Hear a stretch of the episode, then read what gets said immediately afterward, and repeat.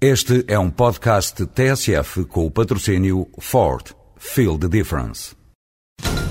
Olá, senhores ouvintes. Vamos tentar entrevistar o condutor do Ford Focus WRC. Aí vem ele. Senhor Gronome, é só para... O Ford Focus está imparável. O primeiro no Campeonato Mundial de Construtores de Rallys e o primeiro na estrada. Ford, feel the difference.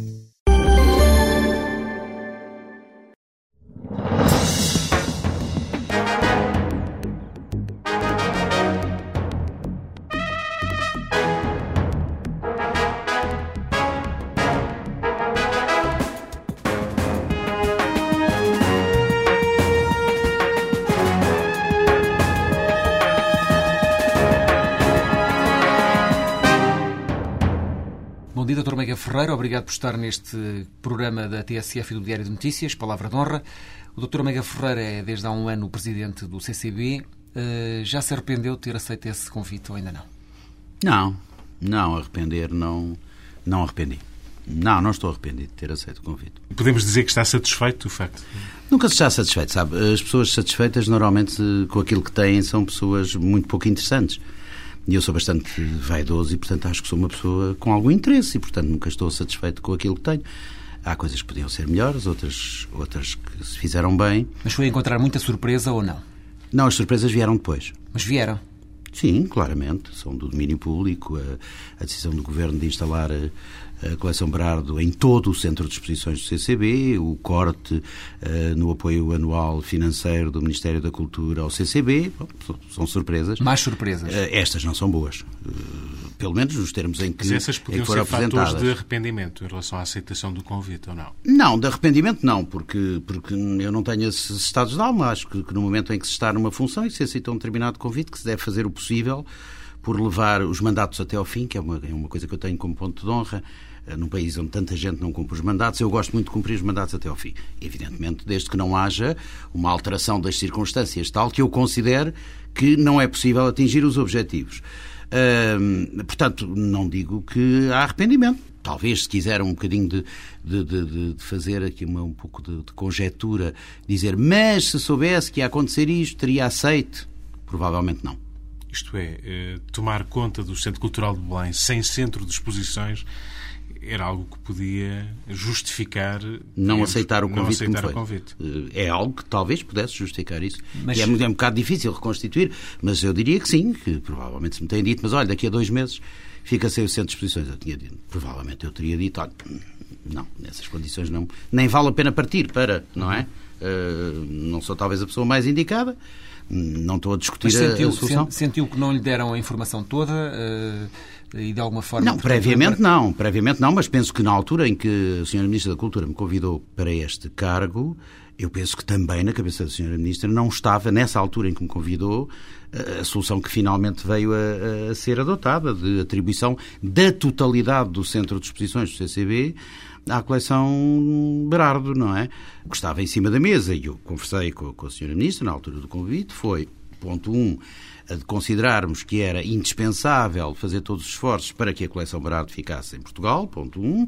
Ponto dois, de considerar que eh, o Centro de Exposições do CCB dispunha da área suficiente e condigna para albergar essa coleção, mas o que estava em cima da mesa quando falámos era eh, proporcionadamente, isto é, que a coleção Berardo, as tais 862 peças, caberiam perfeitamente no piso 2 do centro de exposições, e muito bem, e bastante, bastante bem, bastante à larga, e que, portanto, o cenário, digamos que se punha, era talvez um cenário em que teria sido possível o CCB continuar a programar exposições em todo o grande hall de baixo, que tem 5 mil e tal metros quadrados de área de exposição, e que o piso 2 ficaria para a coleção Berardo dentro de uma programação integrada. Digamos que este foi o cenário, hum, eh, o cenário em que se conversou. Bom, não foi essa a solução que foi adotada, eh, eh, foi uma solução, digamos, maximalista, por assim dizer, com, no rigor dos termos, de atribuição de toda a área do centro de exposições a uma nova fundação eh, e à coleção Berardo, enfim, e a- e a, enfim, à programação que venha a ser desenhado, bom, não foi, portanto, uma solução, não, não preciso esconder. não é? Alguma justificação para isso ter acontecido dessa forma, isto é, essa solução maximalista ter vingado? Não, digamos que foi uma decisão de natureza política. Foi a decisão que o governo, no seu conjunto, entendeu, juntamente, naturalmente, com, com, com o Comendador Brardo, uh, entendeu que deveria ser uh, a solução mais. entendeu que era a solução mais adequada. Uh, e, portanto, enfim, em relação a isso, digamos que eu não fui ouvido previamente, ou seja, fui, fui, fui ouvido três dias antes da assinatura, da data marcada para a assinatura do protocolo, quando foi comunicado que era essa, que era essa a decisão. Como é que avalia a negociação entre o Estado e o Comendador Não avalio, como é óbvio. Eu sou nomeado pelo Estado, não vou aqui publicamente avaliar os atos políticos do governo. Se os quisesse avaliar, metia-me primeiro. Deixe-me pôr-lhe a questão de uma outra maneira, sem querer uh, propriamente respeitar uh, a sua posição. Mas digamos que havia outras soluções possíveis para tirar partido de uma coleção que, à partida, considerou importante para valorizar ah, havia com... Ah, não, isso havia com certeza. Vamos lá ver. Em abstrato, havia com certeza outras soluções. Eu não participei nas negociações, portanto, eh, eu não sei quais são as, as, circunstâncias específicas que levaram a que esta solução tenha sido adotada e, portanto, não posso pronunciar sobre elas. Em abstrato, ah, isso havia com certeza outras, inclusivamente aquela que eu lhe disse, que era, que ainda agora vos disse, que era o cenário de partida, não é? Que era a de parecer que uma, uma coleção de 862 peças, as quais, por exemplo, 120 são do mesmo autor português, que é o Fernando Lemos, e portanto podemos descontá-las, visto que em termos de exposição não se pode estar a expor uma coleção de arte contemporânea com 120 peças de um artista, não é? Uhum. Portanto, as 700 e tal peças, digamos assim, disponíveis, eh, sendo certo que ninguém em parte nenhuma do mundo exibe ao mesmo tempo uma coleção inteira, uh, bom, já estamos a reduzi-las por aí fora e, portanto, para uma, para uma apresentação criativa da coleção, que teria que passar por renovação, por associações com peças pedidas emprestadas, etc. Eu penso que o piso 2... Era possível fazer cortes O piso 2 era perfeitamente possível, exatamente, e o piso 2 seria perfeitamente possível. Mas, como lhe digo, isto é um cenário teórico, era um cenário de partida e é um cenário teórico. Não sei depois eh, enfim, o que é que, quais, quais as circunstâncias uh, nas negociações que surgiram, eventualmente até as próprias condições que o, que o, que o colecionador pôs, não, uh, e que obviamente foram, deverão ter sido tidas em conta. Em que pé é que está a instalação neste momento da coleção? Uh, penso que está, está a correr bem. Enfim, tudo o que diz respeito aos, às relações entre a Fundação CCB e a nova Fundação estão a correr bem. Nós assinámos há poucos dias o protocolo que regula o funcionamento e a articulação entre as duas fundações, visto que, uh, em grande parte, os serviços da nova Fundação vão depender de serviços prestados pela Fundação CCB, que estão devidamente quantificados, que são quantificados como uma parte daquilo que o Estado como contribuição do Estado para o funcionamento da nova Fundação. As relações têm corrido bem, a articulação passado um primeiro momento em que as pessoas não sabiam bem como posicionar-se, o que é perfeitamente compreensível, não é? Quer os que tinham chegado, quer os que já lá estavam, eu penso que neste momento que as coisas entre as duas fundações estão a correr perfeitamente e assinámos esse protocolo, que é um instrumento fundamental. Houve um entendimento entre as duas fundações, foi uma negociação. E agora há timings para, para a abertura? Eu penso que a nova fundação entende que uh, deverá haver uma abertura do Museu Berardo em uh, Museu Coleção Berardo de Arte Moderna e Contemporânea, para dizer o nome oficial que nunca ninguém dirá, como é óbvio, porque é um nome desastroso, como, como devemos estar de acordo. Uh, mas, enfim, o Museu Barato, chamemos-lhe assim por comodidade de expressão. Eu penso que em julho, eh, que, estão a, que está a ser programado, mas, enfim, não gostaria de, de dizer, porque isso faz parte do, da competência da nova Fundação, mas a informação que temos é que em julho eh, o museu abrirá eh, ao público. Que impacto é que espera da coleção Barardo no CCB? Depende da forma como a coleção for apresentada. Porque, repare, a coleção Berardo, esta coleção Berardo, já foi apresentada no CCB por diversas vezes. Eh, de diversas maneiras, por cortes, exatamente, na coleção. Portanto, não é, digamos, o que pode ser e vai ser com certeza uma novidade, para além de algumas, algumas peças novas que não tenham sido apresentadas, vai ser a forma como ela vai ser apresentada ao público. Tudo depende dessa forma. Eu não sei quais são as ideias que o diretor do museu uh, tem em relação a isso, uh, de que forma é que quer posicionar. Uh, se, se, for extremamente atraente, bom, é uma mais-valia para o CCB.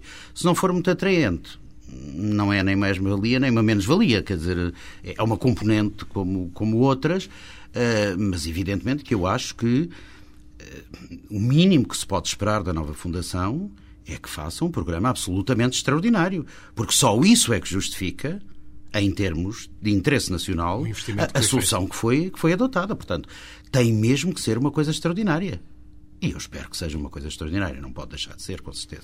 Que tipo de ligação é que vai haver entre as duas partes, digamos assim? O que é que está cotidiana, estabelecido? cotidiana, é praticamente cotidiana. Há uma série de serviços que, naturalmente e inteligentemente, a nova Fundação entende que não faz sentido estar a criar, visto que eh, estão, estão instalados, desde a prestação de, dos serviços de contabilidade, serviços administrativos, naturalmente os serviços de manutenção, de limpeza, de Bilheteira, segurança, essa, bilheteira, essas coisas, todos são serviços que naturalmente é a Fundação CCP que, que, que, vai, que vai prestar. Aliás, já estava previsto no protocolo inicial do ano passado e que agora foi regulado e regulamentado por este novo protocolo entre as duas fundações. É um intuito é de criar sinergias e economias de escala, se quiser. Quer dizer, há, há serviços que estão a funcionar há anos de uma forma rotineira e, portanto, é com certeza muito melhor isso uh, do, que, do que outra coisa. Isto significa que o contacto entre as duas fundações vai ser um contacto cotidiano. Um contacto... Acha que há o risco do, da fundação, da, da exposição morar de secar uh, o CCB? De espécie nenhuma. Não, meu caro, se eu achasse isso já lá não estava. Não, é óbvio que não. Não, se, se, a sua questão, se eu bem entendo, é que o CCB vai passar a ser o Museu Berardo, é óbvio que não. O Museu Berardo vai ser, com certeza, uma componente importante de, do Centro Cultural de Belém, mas não. Para começar, é preciso não esquecer que o Centro Cultural de Belém tem 13 ou 14 anos de vida, não é? Tem uma história, coisa que o Museu Berardo não tem. Uh, ainda vai ter que a construir.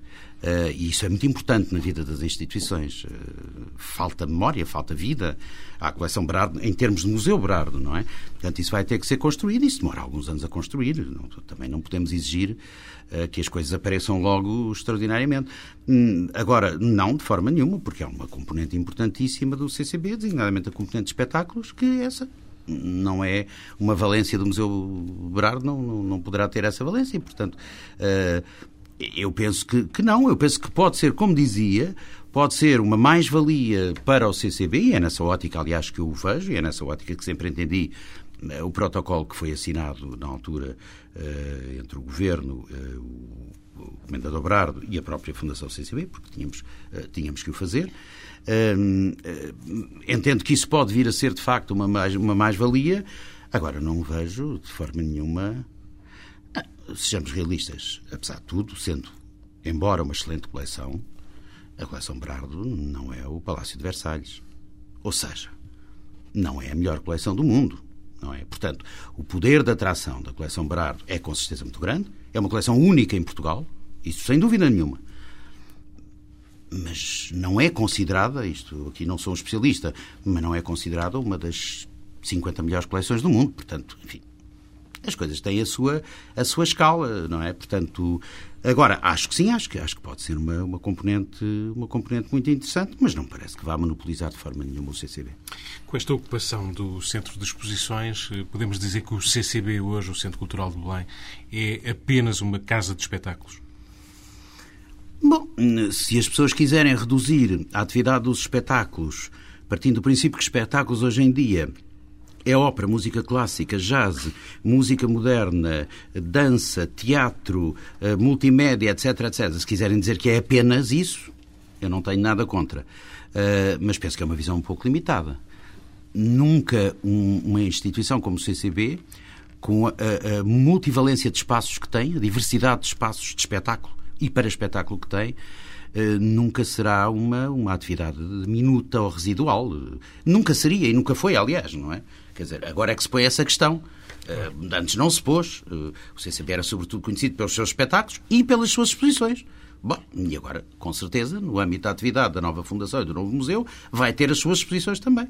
Mas não creio que, que essa redução apenas a uma casa de espetáculos eh, faça muito sentido, dada a pluralidade de espaços disponível. Repare, há manifestações artísticas que eh, só se podem fazer no CCB, não se podem fazer noutro sítio. Porquê? Não é porque tenham o grande auditório, porque tem o grande, o pequeno, as diversas salas, os diversos formatos, as salas de ensaio, as boxes, isto, aquilo, aquilo outro. Ou seja, a própria dimensão e a diversidade dos espaços possibilitam que não seja apenas uma casa de espetáculos, seja um centro de espetáculos. E aqui há toda uma diferença, desde que se tenha imaginação e vontade de trabalhar. Há um ano, Há um ano o Dr. Mega Ferreira dizia também que era importante acabar o CCB. Uh, ehm, dois módulos que estavam por concluir. Há diversas uh, formas, aliás, de o acabar, não? não era acabar com ele, mas, Exatamente. mas era acabar uh, a obra, uhum. que neste momento ainda é uma obra inacabada claro. do ponto de vista Exatamente. do projeto inicial. em que pé é que está também esse projeto ou essa ideia? Ou se está de pé no ar, por assim dizer. Porque, evidentemente, que manda o bom senso que, quando as verbas são restritas para a atividade corrente, manda uma gestão prudente que não nos abalancemos a, outras, a outros voos mais altos. Portanto, digamos, nós fizemos alguns estudos preliminares que estão feitos e uma caracterização daquilo que deve ser o módulo 4 e o módulo 5. Eh, fizemos algum trabalho no sentido, por exemplo, inclusive aumentar um pouco a área disponível para, para a unidade hoteleira, para o hotel, de forma a ajudar à rentabilização desse hotel e, portanto, à sua especificidade económica ou financeira. Fizemos uma melhor caracterização do módulo 4, daquilo que seria o outro módulo, que estava em princípio previsto que teria uma série de valências e também uma área comercial. Nós vamos desinvestir nisso, não vamos ter área comercial mais. Há bastantes lojas no CCB, elas funcionam e nós consideramos que é uma oferta adequada, porque a zona também não é uma zona de tráfego cotidiano eh, como uma zona central da cidade, não é, exceto no período de verão em que há uma grande concentração, um grande afluxo turístico. Portanto, houve esse tipo de caracterização, bom, mas eh, naturalmente que com as limitações que temos, designadamente orçamentais, eh, como se sabe, eh, as pessoas costumam dizer, ah, mas isso podem fazer os estudos depois, mas os estudos custam dinheiro. E quando nós não temos dinheiro, ou temos menos dinheiro para a atividade regular da instituição, manda ao bom senso que não nos estejamos a balançar a, a coisas dessa natureza. A menos que, a menos que, no quadro de qualquer outra estratégia de conjunto, por exemplo, para aquela zona, venham a surgir as oportunidades para vir a desenvolver esses projetos do módulo 4 e, paralelamente, do módulo 5. A engenharia financeira será diferente. António Mega Ferreira, uhum. a questão do, da conclusão, digamos, do edifício uhum. e do, do, Centro Cultural de Belém foi uma, uma componente importantíssima uhum. para eh, o início de, de, do, seu, do seu mandato uhum. e uma condição de partida até para a sua aceitação Exatamente. do convite. Eh, estas limitações, constrangimentos que foram surgindo, seja uhum. porque a coleção Berardo acabou por eh, encontrar o espaço que encontrou decorrente da negociação política que foi feita, seja porque as condições eh, orçamentais do uhum. mercado eh, não ajudam a viabilizar ou a encontrar soluções para a conclusão do Centro Cultural do Bem, isto é uma limitação demasiado grande. Imagino que lhe passou pela cabeça, bom, depois da coleção Berardo, também não encontrar soluções uhum. Para viabilizar o fecho eh, desta obra e que é uma obra emblemática para o país em termos arquitetónicos e, e não apenas, enquanto equipamento cultural também da cidade. Uh, isto são mas, oh, desculpa, apertos demasiado mas, Eu respondi à, à vossa pergunta, eu não disse que estava em pé quebrado, disse que estava em pé alçado. Quero eu dizer com isto eu não disse que foi posta de parte a hipótese de conclusão dos dois módulos. Eu disse é que, evidentemente, ela tem que avançar com muito mais eh, prudência, seguramente, eh, e com as limitações que decorrem de nós não termos também os meios financeiros, não podemos libertar os meios financeiros para um, um, um processo que, teria, que seria mais rápido. O que é que eu gostaria? Eu gostaria, em condições normais, gostaria de, por exemplo, neste momento, estar a preparar, em fase final, já o concurso internacional para o hotel, visto que para o hotel o que nós vamos tentar é é uma coisa que tem a ver com uma, uma expressão que caiu em desuso e foi muito. Provavelmente os resultados das aplicações não foram muito positivos, que é um pouco a filosofia do Project Finance. Ou seja, nós temos, nós não podemos vender o terreno de que dispomos, nós, Fundação, sem saber, mas devemos fazer uma concessão de, em direito de superfície até ao prazo de 75 anos. Ok, vamos fazer as contas. Quanto é que vale essa concessão para a construção de um hotel, por exemplo, de 350 quartos, não é? E depois o que nós vamos fazer é quem ganhar o concurso vai construir o hotel e fazer o investimento. Investimento esse que depois é deduzido pelo prazo de concessão. Ou o seja... CCB precisa de um hotel uh, ou é meramente um, enfim, um expediente para conseguir não, para... Não, para já está, está definido desde o princípio inicial. do projeto inicial, estava definido que aquilo era uma unidade hoteleira. Por um lado. Mas por outro lado, eu devo lhe dizer que o CCB precisa de um hotel.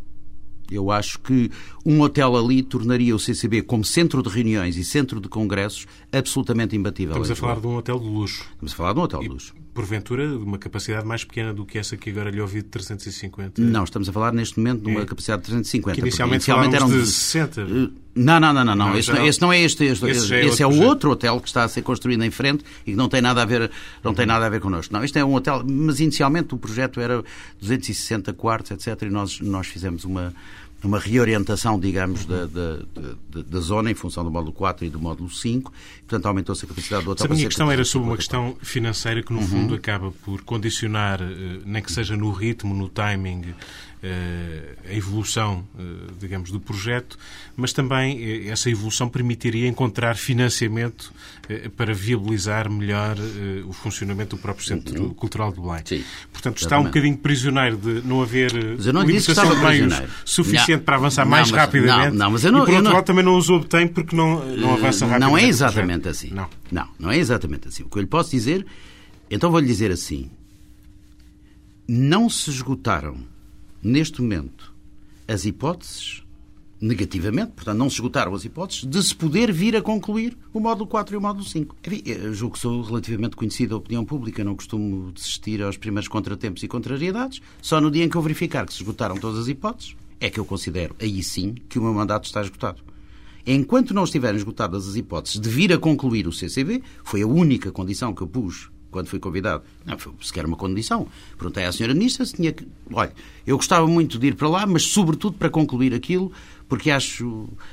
Eh, porque acho mal, porque acho português mal não acabar as coisas. Acho que aquilo faz todo sentido em conjunto, foi muito bem pensado na origem, embora hoje em dia haja algumas valências, naturalmente porque passaram 15 anos, que já têm que ser adaptadas, mas foi muito bem imaginado e, portanto, eu acho que aquilo é uma obra que deve ser concluída. A senhora Ministra disse-me tem carta branca, faça favor, muito bem, etc. Bom, então é assim, enquanto eu não esgotar as hipóteses de concluir, eu considero que o meu mandato não está esgotado, apesar de outras contrariedades e de outros contratempos que houve noutras frentes. Uhum.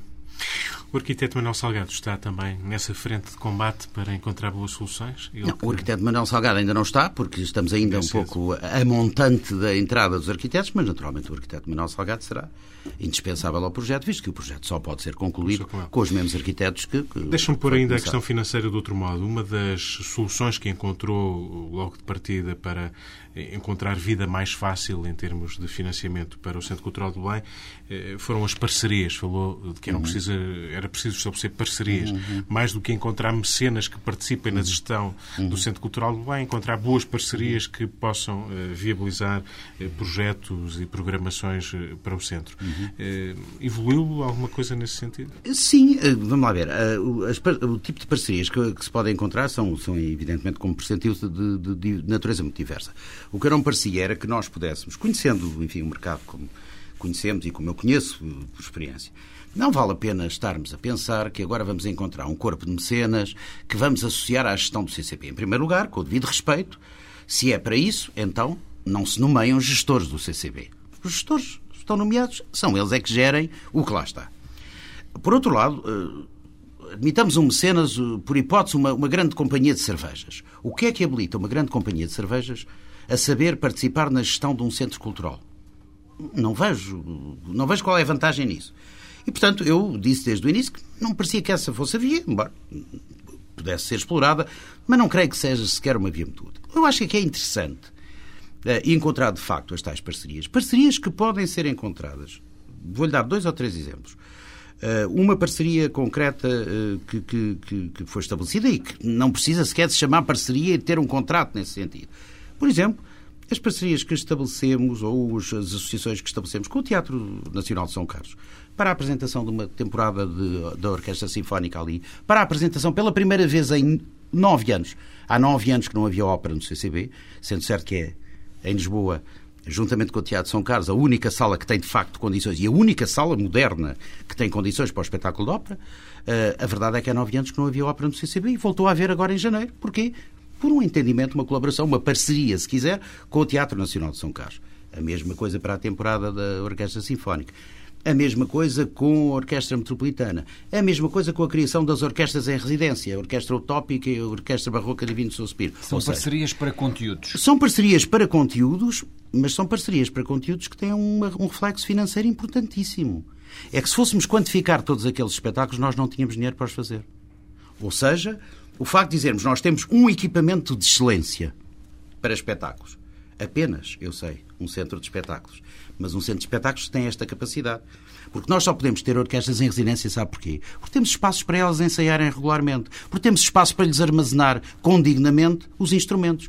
Porque algumas das orquestras que estão em residência no CCB neste momento nem sequer tinham espaço para armazenar os instrumentos.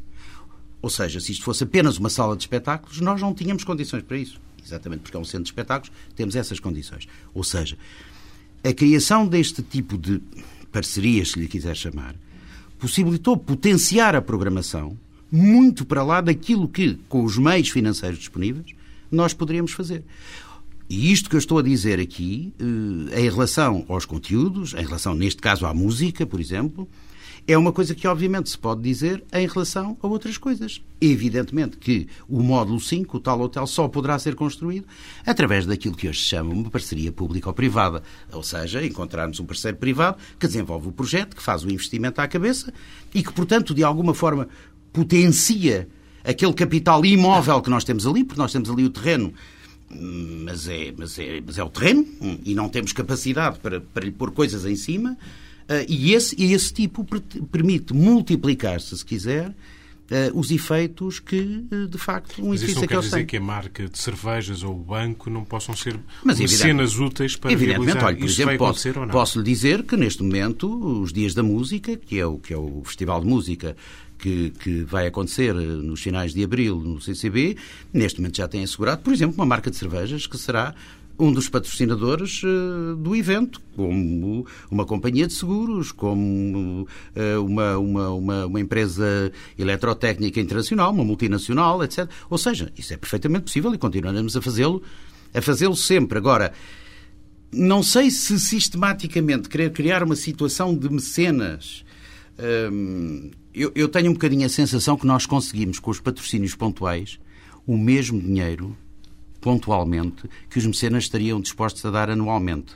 Se eu julgo saber o que é que os mecenas dão a outras instituições portuguesas. Ou seja. Mas da experiência que tem de relacionamento hum. com esses mecenas, acha que não há ainda uma sensibilidade para para apoiar este tipo de, de, de organizações e de iniciativas? Penso, eu, sabe, eu acho que há, há, aqui duas coisas. Em primeiro lugar, porque não há, historicamente, e portanto isto é, é meramente uma constatação, não há uma cultura do mecenato em Portugal. Isso é evidente. Mesmo com as vantagens fiscais inerentes? Não, não há, não há efetivamente uma cultura do, do, do mecenato em Portugal. Portanto, isso não é uma preocupação que esteja inscrita. Vamos lá ver. Eu penso que a maior parte das empresas, das instituições, mas aqui falo sobretudo das empresas, não integraram ainda na sua cultura de empresa uh, o mecenato cultural como uma obrigação. Que é isto que a maior parte, por exemplo, das empresas americanas tem. O mecenato cultural é uma obrigação. Eles têm que ter X% para o mecenato cultural, porque na cultura da empresa, essa é uma pequena fração da percentagem que eles têm que devolver à sociedade. É? Eles ganham muito com a sociedade, eles têm que devolver, se calhar para dormirem tranquilos. Tudo bem, mas se for para uma boa causa. Isto, isto não existe, eu penso que isto não existe interiorizado em Portugal, não quer dizer que não exista na cabeça de um ou dois grandes empresários, talvez. Mas generalizadamente eu isto não dizer existe. uma coisa mais do, mais do que isso, que é perguntar-lhe ao mesmo tempo se a cultura não é um bom negócio eh, para as empresas. Em termos de imagem, de retorno, de contacto com a sociedade, com setores oh, oh, sociais. Eu acho que é, mas não sou eu que administro o dinheiro das empresas. O que é que elas, você quer que eu faça? Eu, é isso que eu passo o tempo a dizer-lhes. Isto é um excelente negócio. Mas e, aliás, não sentem provavelmente isso como um bom Claro, negócio. evidentemente que não sentem. E as que sentem, investem. Daí que investam mais, e voltamos aqui um, um pouco ao princípio, investem mais em acontecimentos pontuais, com grande visibilidade. Por exemplo, a aposta, no fundo, destas marcas é de que nós vamos fazer com os Dias da Música um festival de grande visibilidade, de grande impacto mediático, que vai atrair dezenas de milhares de pessoas, que vai ter um, montes de artistas de primeiro nível e, portanto, que há uma visibilidade que elas têm associada à marca que é um retorno quase imediato, não é? Esse evento vem para o lugar de um evento que era uh, uh, provavelmente o mais popular do CCB, a Festa da Música. Julga que é possível, uh, com estes dias da música, de alguma forma, cobrir esse trabalho que estava a ser feito com a Festa da Música? Não é, o, intuito não foi uh, substituir uma coisa pela outra, ou seja, o, conceito dos dias da música é diferente, o, uh, o modelo organizativo é diferente, há um conjunto de, de, soluções e de ideias completamente novas que nunca foram testadas na Festa da Música e que nós vamos testar nesta primeira edição dos Dias da Música.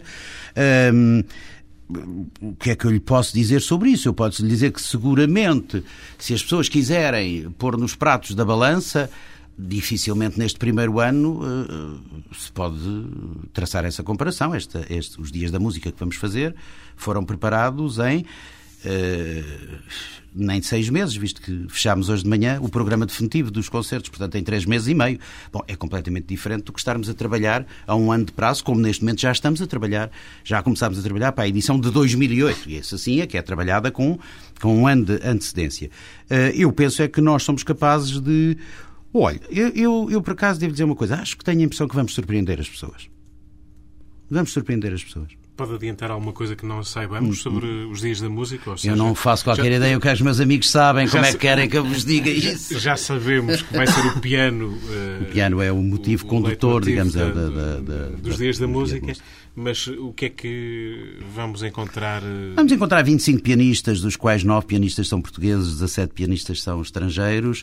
Uh, dos pianistas estrangeiros vamos encontrar desde pianistas de primeiríssima linha altamente consagrados até jovens pianistas, mas todos eles Uh, um grande número deles, por exemplo, um primeiro prémio do concurso Richter de Moscou 2005, um primeiro prémio do concurso Gesanda de Zurique 2003, um primeiro prémio do concurso Rubinstein de, de Tel Aviv 2005, ou seja, eh, fomos buscar muitos pianistas, alguns pianistas jovens, um bom leque de pianistas bastante jovens, mas o que procuramos são pianistas jovens que são talentos emergentes, claramente. Os que estão, eh, vamos ter pianistas com 22 anos, com 23 anos, eh, que são grandes pianistas já, são premiados nos maiores concursos internacionais. Alguns deles nunca tocaram em Portugal, são, são estreias absolutas em Portugal. A maior parte deles nunca, nunca tocaram no, no CCB. Uh, e, portanto... E consagrados? Haverá algum nome? Posso haverá anunciar? diversos nomes consagrados, não posso neste momento anunciar. Qual é que é aqui a principal dificuldade, uh, uh, havendo aqui uma restrição orçamental clara, uh, a partir do momento em que se opta pelo fim da, da Festa da Música, como é que se consegue adaptar, enfim, alguma ambição a essa restrição orçamental? meu caro, deixe-me responder-lhe assim a Festa da Música, que era um evento extraordinário do ponto de vista artístico, era uma extravaganza. Era uma extravagância própria de Fidalgo arruinado. Custava uma soma de dinheiro absolutamente absurda. Eh, eu já disse isso diversas vezes e é rigorosamente verdade. Nós tínhamos para programar espetáculos o ano inteiro uma determinada soma e a Festa da Música consumia dois terços o que quer dizer que é a mesma coisa que qualquer de nós que aqui está, pegar no seu rendimento anual e dizer vou gastar na festa de anos dois terços do rendimento anual. E depois, olha, os seus filhos, se não forem à escola, não vão, se não houver dinheiro para, para a gasolina do carro, também não. Isto não é possível.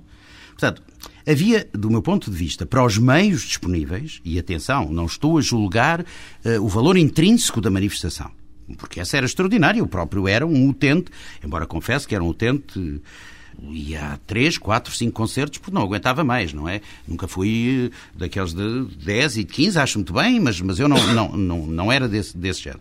Mas era evidentemente um utente e uma, e uma pessoa que, que gostava naturalmente da festa de música. Agora, as pessoas têm que perceber que há determinados momentos em que certos investimentos são completamente desproporcionados em relação ao dinheiro disponível. Eu compreendo que as pessoas digam que pena, a festa da música era uma coisa extraordinária e acabou. Compreendo perfeitamente e não, não tenho nada a dizer sobre isso. Eu dou as explicações que são objetivas. Toda a gente sabe que nos foram cortados 600 mil euros. Toda a gente sabe que esse corte ocorreu na última semana de setembro de 2006. E eu expliquei. A alternativa que se nos pôs era ou cortávamos o resto da temporada toda ou cortávamos a festa da música. Eu, francamente, acho que cortar o resto da temporada toda, olha, isso é que eu considerava o meu mandato completamente exausto. Isso então não fazia sentido nenhum. Senhor ter alguma manifestação à porta no CCB? Não, não tive nenhuma espécie de receio, embora me tenha surpreendido que nem os promotores tenham aparecido. Porque essa manifestação, como se sabe, deve ser uma manifestação para o Guinness. Uh, teve zero, zero pessoas presentes, nem os promotores da manifestação uh, uh, apareceram.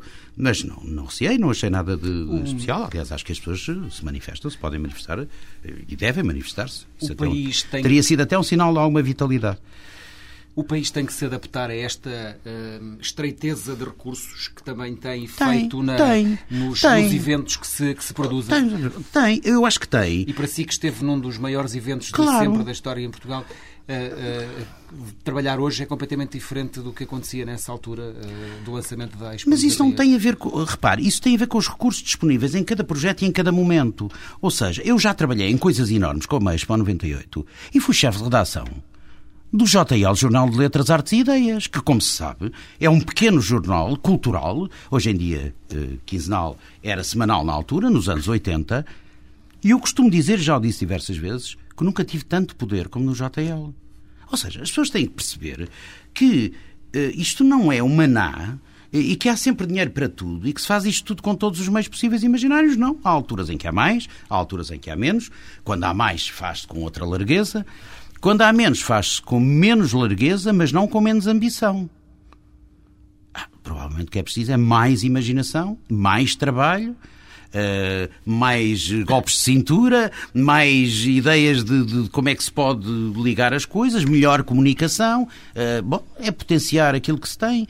Portanto, não. Uh, vamos lá ver, não, nunca será por causa disso que eu, eu acharia trágico era se nós temos tido que acabar com a festa da música e não tivéssemos sido capazes de inventar uma outra coisa que pode ser feita com os meios disponíveis. Quais são? Um terço daquilo que custava a festa da música. E uma coisa, essa é, um terço. Essa é a metáfora do país, isto é, eh, de facto o país nesta altura também tem esse problema. Tem que deixar de fazer a festa da música para fazer os dias da música. É assim que vê o país da sua janela, da sua grande janela, Olha, do seu grande gabinete? Deixa-me virar, deixa virar ao contrário essa sua frase, se me permite, quer dizer assim, talvez seja a altura do país se concentrar mais em fazer dias da música com os seus próprios meios, com os recursos que tem, do que continuar a chorar por fazer festas da música feitas por outros com recursos que nós não controlamos. Porque esse é que é o problema fundamental.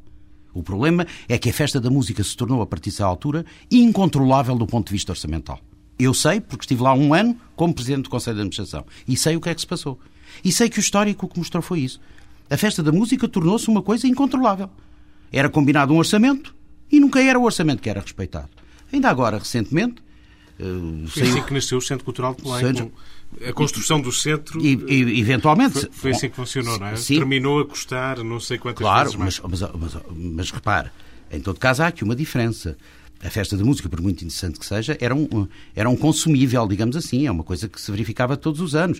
Ou seja, não é possível basear uma gestão continuadamente nesse tipo de derrapagens. Portanto, é evidente que a suspensão da edição de 2007, não haja dúvidas nenhumas, é uma decisão de gestão provocada pelo corte que nós tivemos. Isso aí não há qualquer espécie de dúvidas.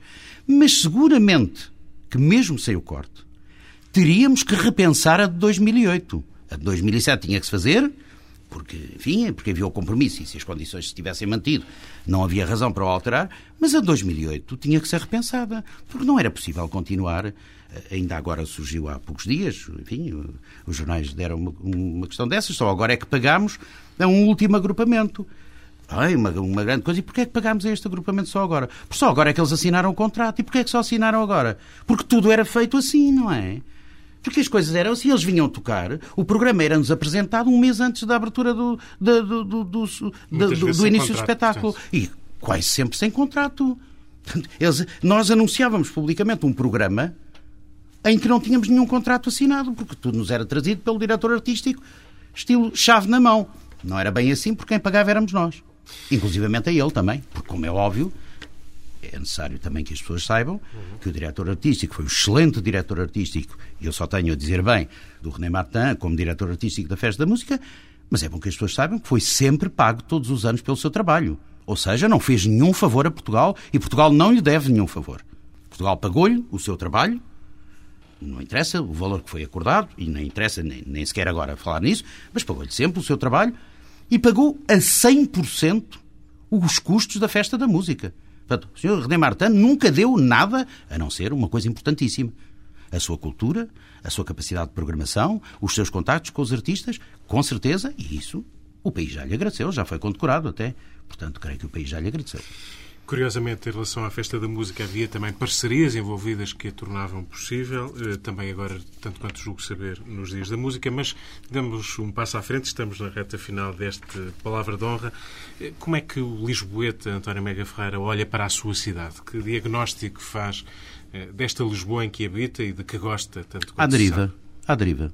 Lisboa está completamente à deriva. O que é que isso quer dizer em termos mais concretos? Eu tenho muita pena dizer isto, porque tenho uma, uma relação pessoal muito simpática com o Sr. Presidente da Câmara, mas eu penso que há um erro de casting global eh, em relação à situação atual da, da Câmara. Eu tenho muito boa relação com o Presidente da Câmara, inclusive nós temos uma relação no quadro dos Dias da Música, mas eu penso que há aqui um conjunto de situações, eh, isto meramente como cidadão eh, e como munícipe, há aqui um conjunto de situações que tem que ser resolvido. Não, não é possível mantermos esta, esta situação de um conjunto de suspeições, e não pronuncio evidentemente sobre elas, porque isso, com certeza, as investigações hão de provar ou não provar, eh, mas há um, um, conjunto de dados que são inquietantes. A ruptura da coligação eh, é um primeiro e, muito forte eh, uma certa sensação de apatia. Há uma coisa que, que, eu achei curioso, que ainda esta semana vi num jornal, uma coisa que eu comecei a sentir há meses. Voltou a haver buracos nas ruas de Lisboa. Quer dizer, há buracos outra vez.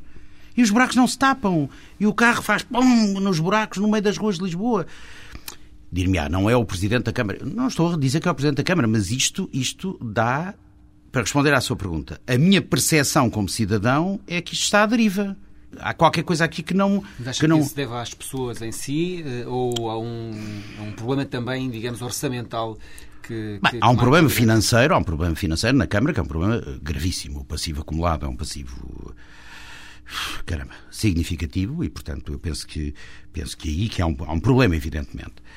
Não creio também que esse seja o único problema. Eu penso que há um problema político que passa, provavelmente, pela consistência da maioria, eh, pelas diversas sensibilidades dentro, dentro da própria maioria.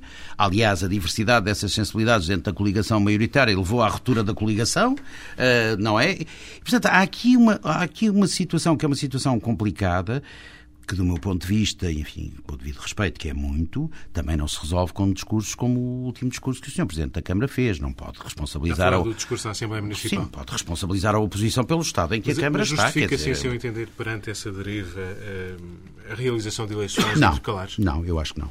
Eu acho que não. Também aqui há que levar o mandato até eu ao acho fim. Que há, acho que há que levar o mandato até ao fim. E, e repare, há aqui uma razão que me parece a mim uma razão fortíssima não me parece admissível realizar eleições eh, intercalares para a Câmara, a menos que a atual maioria na Assembleia Municipal faça cair a Assembleia Municipal e haja também eleições para a Assembleia Municipal. Porque, repare, seria completamente absurdo fazermos eleições eh, intercalares para a Câmara, com, saindo eventualmente dessas eleições uma maioria completamente diferente, que tinha que coexistir com uma Assembleia Municipal com uma maioria completamente de alguma forma associada à votação antiga. Mas essa é a situação de facto. Isso, isso pode acontecer, não é? Não, nada obriga a que a Assembleia Municipal se dissolva.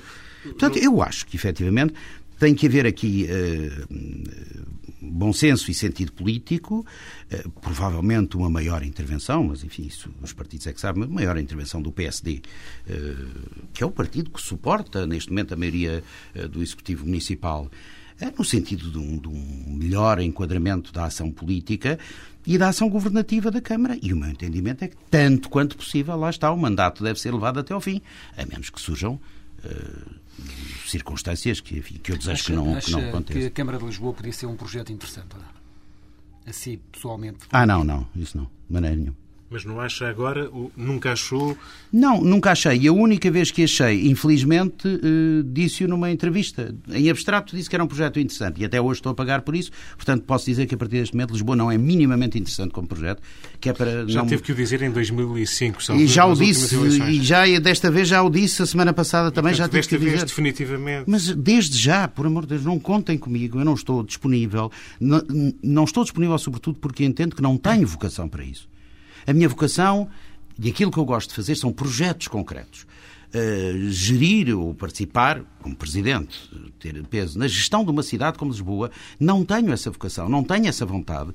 Tenho muita dificuldade Uh, em, em, em, assumir, uh, em assumir a ideia de uma vida uh, com uma componente partidária, político-partidária. Não sou vocacionado para isso, nunca fui. Não sou militante de nenhum partido político, embora as minhas, as minhas amizades políticas sejam publicamente conhecidas e reconhecidas. Eu sou Partido Socialista. Eu sou um socialista não filiado. É eu não sou independente, é eu sou um socialista, PS não filiado. Nesta, nesta fase, o PS uh, disse esta semana que esperava que até ao fim do mês, deste mês de fevereiro, a maioria encontrasse soluções políticas sólidas para poder, digamos, ficar à frente da cidade. Uhum. Caso contrário, uh, defenderia o PS uhum. uh, a realização de eleições intercalares. Acha que o PS está certo e está certo na ideia que parece ganhar algum consenso de que era importante ou será importante recuperar uma frente mais larga, voltar à coligação que levou o PS eh, à frente da Câmara de Lisboa? Acha que é uma boa ideia? Eu não sei, enfim, não sei, qual é, não, não, sei quais são as intenções dos dirigentes do Partido Socialista, eh, partido no qual não milito, como acabo de dizer, e, portanto, não sei. Eu, francamente, devo dizer que, como cidadão de Lisboa, eu desejaria que as próximas eleições fossem disputadas por uma coligação de esquerda. Eu entendo que essa é a via para reconquistar o poder autárquico em Lisboa e para o exercer com uma certa solidez, digamos assim, eh, penso que era absolutamente indispensável. Aliás, porque penso que é preciso introduzir eh, profundas reformas em Lisboa uh, e que essas reformas, provavelmente, são reformas que só podem ser adotadas a nível legislativo, mas que provavelmente uma, uma, uma, uma, uma coligação ampla de esquerda poderia estar em posição de avançar na direção disso. Por exemplo, o emparcelamento, digamos assim, das freguesias de Lisboa, a eventual criação, li uma entrevista do, do, do Miguel Coelho, da Conselhia do PS de Lisboa, onde ele fala na criação dos distritos dentro, dentro do município de Lisboa, parece uma boa ideia, não sei se é exatamente isso, uh, nem sei quantos são, mas eu diria que talvez sete ou oito chegam, uh, e que é muito melhor que ter 53 freguesias. Uh, ou seja, isto há uma reforma profunda que é preciso fazer. Está a haver alguma figura com protagonismo para de alguma forma concretizar essa? Neste momento ainda não, mas creio que o PS não terá muita dificuldade. Aparecerão com certeza, eh, naturalmente, que quem deve conduzir esta, esta coligação ampla deve ser o Partido Socialista e, do meu ponto de vista, eh, na devida proporção em relação aos votos reconhecidos nas urnas nas eleições de 2001. Nunca em coligações de 50% com forças minoritárias. As forças minoritárias têm que perceber o que são. São importantes, mas minoritárias a força maioritária de esquerda em Lisboa é o Partido Socialista. E, portanto, o Partido Socialista mas deve essa assumir... foi a dificuldade que aconteceu em 2005 em relação ao Partido Comunista. Pois, mas isso, meu caro amigo, eu, eu, eu nisso acho que é assim. Não há nada como batalhar numa ideia correta. Provavelmente algum dia ela fará o seu caminho. Agora, esta ideia, hoje em dia, parece objetiva. É uma ideia que toda a gente compreende que não é possível fazer uma coligação 50-50 entre o Partido Socialista e o Partido Comunista em Lisboa. Isso é um, um disparate no qual eu não votaria se fosse feito assim. Para fechar, a Dra. Mega Ferreira já, diz que, já disse que a eh, Câmara de Lisboa não é um projeto interessante para si. Que projetos é que podem ser ainda interessantes para si? Para Concluir quem... o Centro Cultural de Belém. Uh, a modo RTP 4, seria um projeto não, não, não, para si? Não, não, vamos lá ver. Eu estou onde estou. Eu quero concluir o meu mandato. E eu gostaria de concluir a missão que a mim próprio me propus. Não sei se consigo. Que era concluir o Centro Cultural de Belém enfim, e criar uma série de, enfim, de outras coisas que, que, é o que, entretanto, vamos fazendo em termos de programação, em termos de uh, inovações que vão sendo introduzidas, algumas pequenas, quase invisíveis, mas que acabarão por produzir o seu efeito. Não tenho nenhum outro projeto para lá daquele que tenho neste momento. Enfim, tenho um projeto que é recorrente. Quando acabar a minha função no Centro Cultural de Belém, voltarei para casa a escrever os livros que ainda me falta escrever.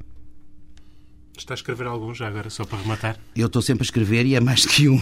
E neste momento estou, uh, neste momento estou de novo, que retomei. Uh, não, é uma é uma espécie de uma biografia, mas não é exatamente isso, de uma figura muito fascinante da passagem do século XVIII para o século XIX português, o padre José Agostinho Macedo, que era um, padre miguelista, absolutista, reacionaríssimo, eh, anti-maçom, antiliberal, enfim, tudo o que se possa imaginar, ainda por cima era um infame, eh, mas é uma figura fascinante que fascinou, curiosamente, nos últimos 150 anos, eh, normalmente escritores do lado contrário ao dele. Enfim, eu, para não desmerecer, sou o último, da, o último desta, desta sequência. É uma obra, é um livro que tenho escrevo e depois paro e agora estou de novo mergulhado na, na, escrita desse livro, enfim, obviamente com menos disponibilidade de tempo do que aquela que tinha até cerca de um ano atrás, uh, porque tive um período de quase quatro anos em que pude dedicar-me à escrita, mas, mas vou, vou, vou escrevendo. Palavra de honra de António Mega Ferreira, voltaremos para a semana.